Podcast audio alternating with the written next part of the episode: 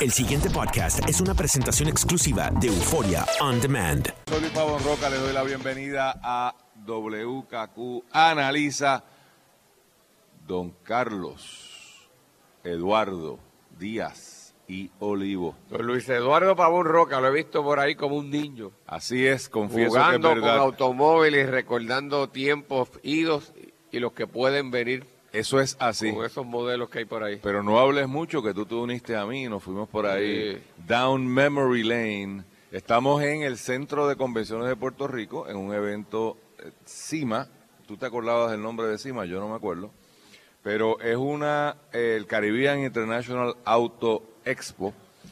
Y hay una mezcla interesante de vehículos nuevos.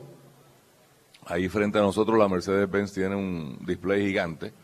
Y así, pues una serie de, veo anuncios de Nissan, eh, veo anuncios de Alfa Romeo y de otras marcas, pero además de eh, el tema de autos nuevos, hay autos antiguos, que es lo que a mí me gustan.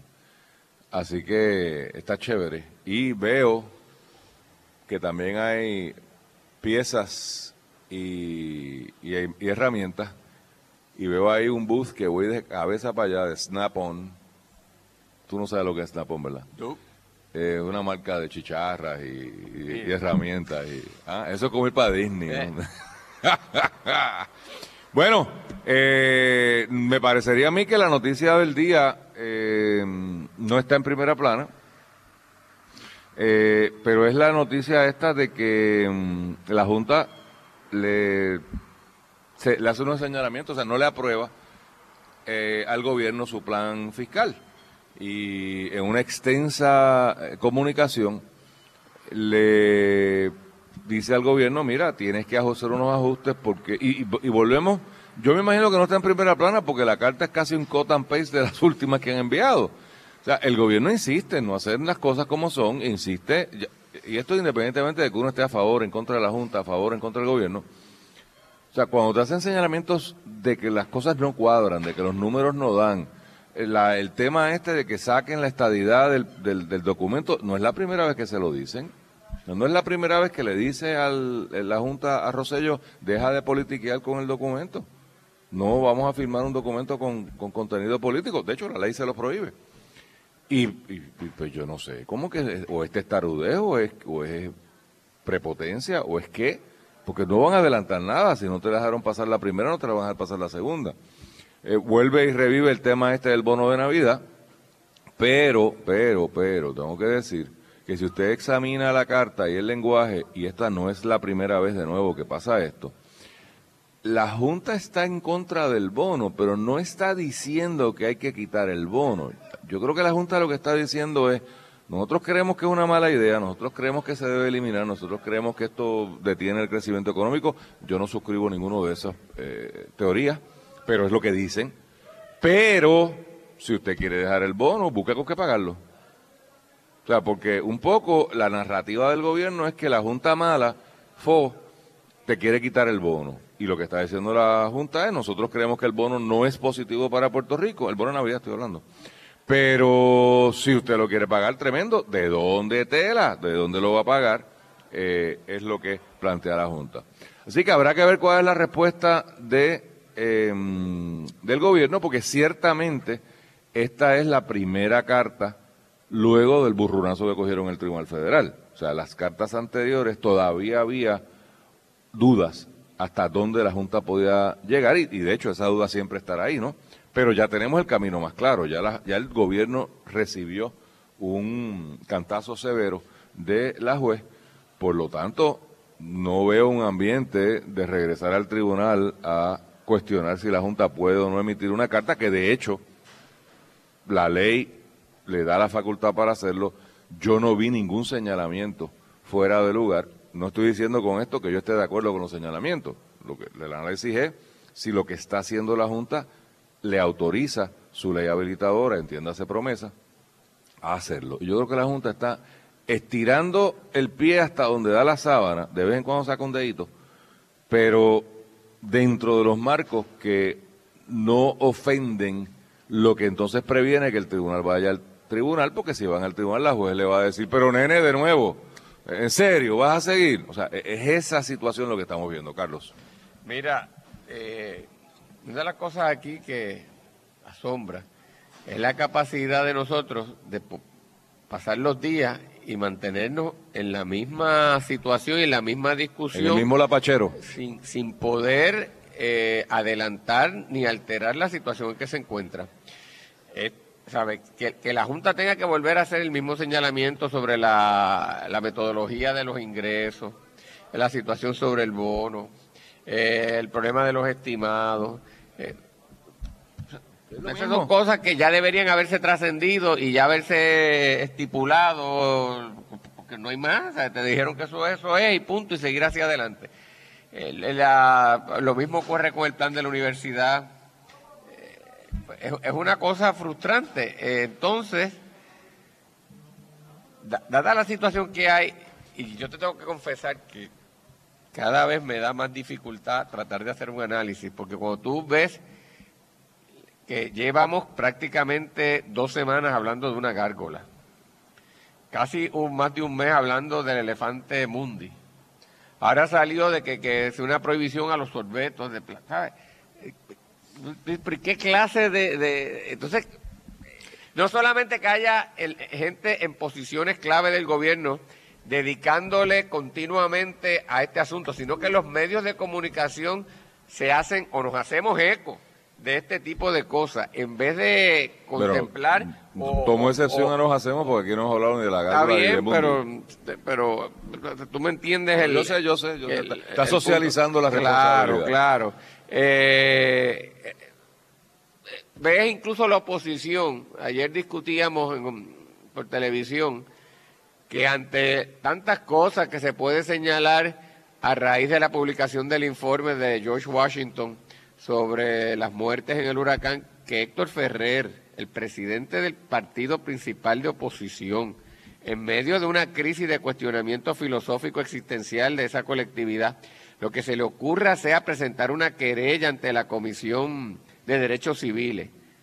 yo me tengo que quedar perplejo. Yo te decía que un partido que controla sobre 40 alcaldías, cerca de, de 50, que incluye municipios como Morovi, Loíza, Humacao, Yabucoa, Utuado, entre otros, que fueron de los más afectados con la situación del huracán, que esos alcaldes de primera línea saben el sufrimiento humano, las dificultades eh, que se experimentaron de acceso a carretera, de problemas de electricidad, de servicios de salud, eh, de, de, cuándo eso existe, que tú no puedas llamar a tu gente y decirle, ya que el gobierno no acaba de presentar ese plan, y seguimos en la misma bobería de si sí, si no, que si fueron 30 o 60 y pico, 30 y, y, sigue pesquera en el mismo...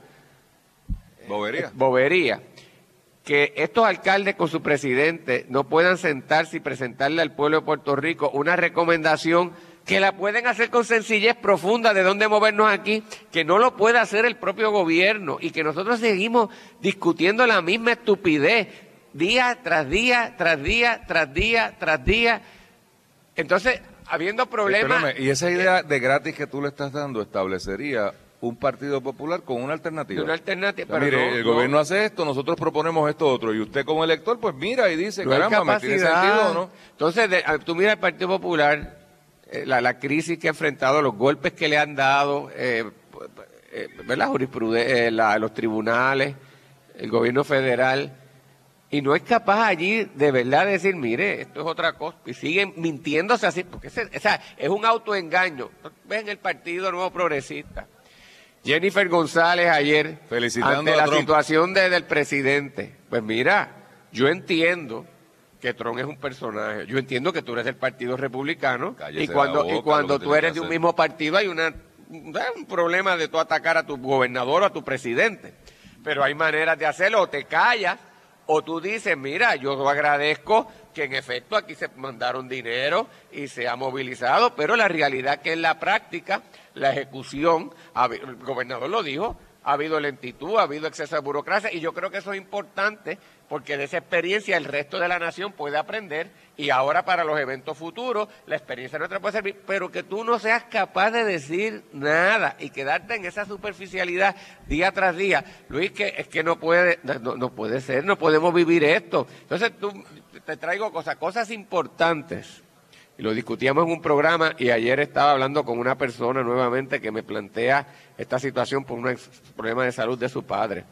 Que, que tú tienes un plan de seguro y una condición que se repite para el medicamento, para el tratamiento todos los meses. Y haya que tú tienes que volver a pasar por la aprobación y pasar por el Via Cruz y mientras tu familiar no... Pues mira, son cosas que no hay razón por qué no se atiende y pierdas esto en el elefante o pierdas en el sorbeto, que no es que no tenga su importancia, pero no es lo fundamental. Del 1, del 1 al 100 está en el 78. Entonces, óyeme, uno de los problemas que ha habido ahora, que es con la cosa de los seguros a raíz del huracán, tú lo has dicho muy bien, ha habido problemas de los seguros, ah, pero ha habido problemas también del propio asegurado, que no se ocupó de entender ni asesorarse adecuadamente la cubierta completa, las exclusiones, las deducciones que tenía. Y eso es verdad. Pero yo te digo, Luis, y eso te tiene que haber pasado a ti, yo que soy abogado de varias empresas y de varios ciudadanos que han tenido que comprar seguros para sus operaciones, y me piden a mí que uno examine esto, yo incluso dedicándome y teniendo algunas nociones en esa área de seguro, yo te confieso que eso está diseñado para que nadie lo entienda. Ni los abogados. No, ni un abogado. Por eso es una cosa para crear de salida confusión, eh, representaciones que inducen error y por lo tanto agarrarte para pelear y, litigar por ahí. Pues a mí me parece que lo menos que puede pedirle el gobierno, una asegurada, es tú ponme en dos páginas un resumen de la esencia de la póliza con claridad. En Arroyo Bichuela. En Tú cubre o no cubre lo que sea. Protégete como que... Pero, pero que te claro. ahí. tú me quieres decir que eso no se puede hacer, no lo podemos, no podemos entrar a hacer nada. Entonces tenemos que andar en esta cosa. Pues yo no quiero ser cómplice de esa, de esa situación y de verdad que me, me, molesta la superficialidad, me molesta eh, el que nos conformamos seguir dándole giro a la misma estupidez. Mira, y, y entonces es, es problemas importantes pero manejados de una manera igual. O sea, yo veo clamor con respecto a la situación, en, por ejemplo, en Vieques y en Culebra, de las dificultades que hay, que si con la transportación, que si poder darle este diálisis, que, si poderle darle salud y acceso. Y, yo, ah, hay un elemento humano que yo lo comprendo y deberíamos ciertamente, como sociedad, hay un compromiso y, y tenemos que esforzarnos por ayudar a todos nuestros semejantes. Y el gobierno debe velar por esa función. Pero yo te digo una cosa, la realidad es la realidad y tú tienes que ser en un momento dado un, cotejo mental de realidad. Si tú tienes un familiar que tiene problemas del hígado de, o, de, los riñones y tiene que hacerse diálisis, tienes una persona con problemas cardíacos, con problemas eh, severos, eh, críticos, pues tú estás en riesgo si estás viviendo en Vieques. ¿Sabes? Tú tienes que hacer un coteo de si yo puedo seguir viviendo aquí o me tengo que mudar. Pues, y, no te estoy diciendo nada que no nos hemos aplicado. Tú sabes que mi familia viene de Morovis. Mi abuela parecía del corazón. Tenía un problema severo de diabetes.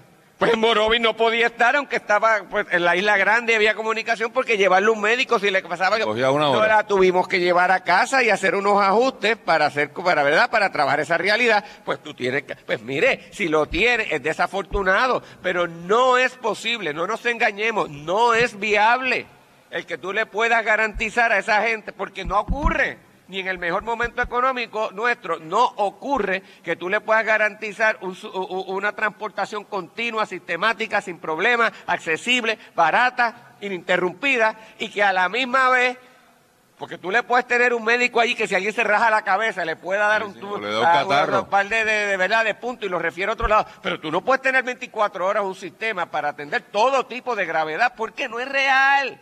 O sea, no, se puede engañar la gente de allí, no el gobierno no puede este, engañarse a sí mismo, nosotros en los medios no podemos hacernos eco de eso, y entonces en algún momento digo, ¿y dónde vamos a pensar de manera distinta, porque si seguimos hablando lo mismo como si nada hubiese pasado, no vamos a encontrar la solución.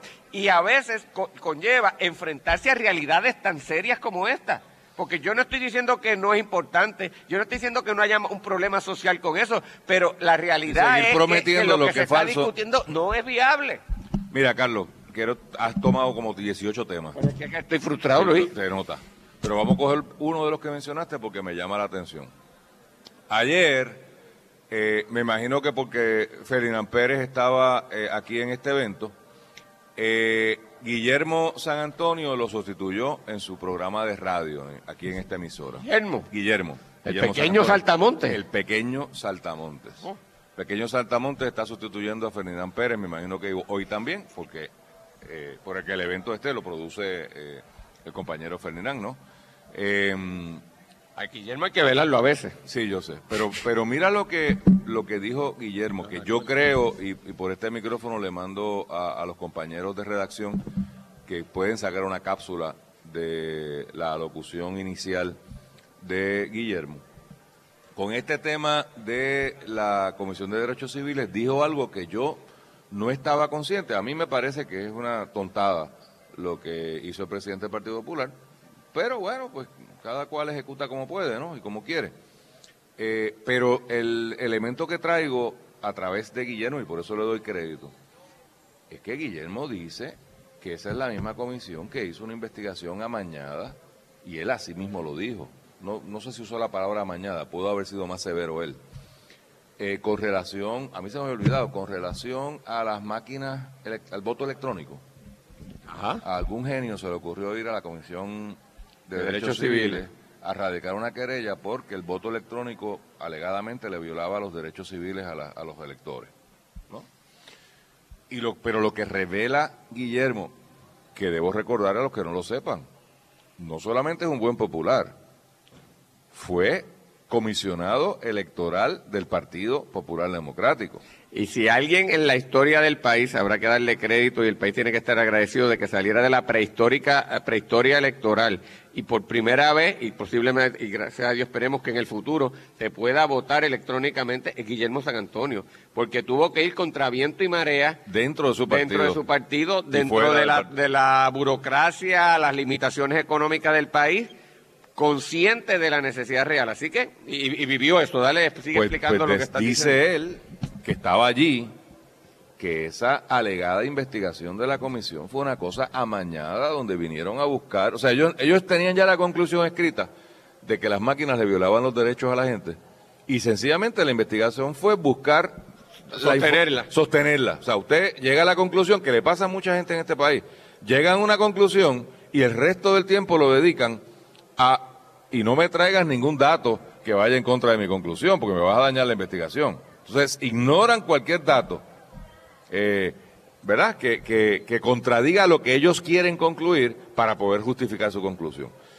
Yo no sabía, y lo digo, yo me- acuerdo del lío, yo no recuerdo de esa investigación y ciertamente no sabía que había sido amañada. Entonces, me llama la atención porque estoy seguro que Guillermo no tiene nada en contra ni del Partido Popular ni del presidente del Partido Popular, Héctor Ferrer. Y está trayendo esto a la mesa. Entonces, ¿qué es lo que está? Está yendo más allá que nosotros. Pues nosotros estamos diciendo, nos parece una idea, pues, poco productiva o, poco, ¿verdad? Eh, No aporta gran cosa eh, eh, ese concepto de ir a radicar querellas en la Comisión de. Pero lo que está diciendo Guillermo es más, porque está diciendo, no es que no sé, es que, es que esa gente No Fue Héctor Luis Acevedo, imagínate, el que llevó la querella. A la comisión, ok, que, que es una persona seria. Sí, pero eh, estaba en la visión tradicional de que eso tenía que ser allí con palitos y la cosita Correcto, pero- correcto, ¿no? pero- Y se la- pero- no, pero es- es- te ejemplifica a un persona seria, no, no, le da trabajo salirse del círculo donde Correcto, estamos. correcto. Y entonces se refiere a esa comisión y sigue por ahí. O, o que es que es una visión de que la comisión va a concluir lo que yo quiero. Y entonces, pues, este, voy para allá, porque tengo un, foro amigable. El pasado podcast fue una presentación exclusiva de Euphoria On Demand. Para escuchar otros episodios de este y otros podcasts, visítanos en euphoriaondemand.com.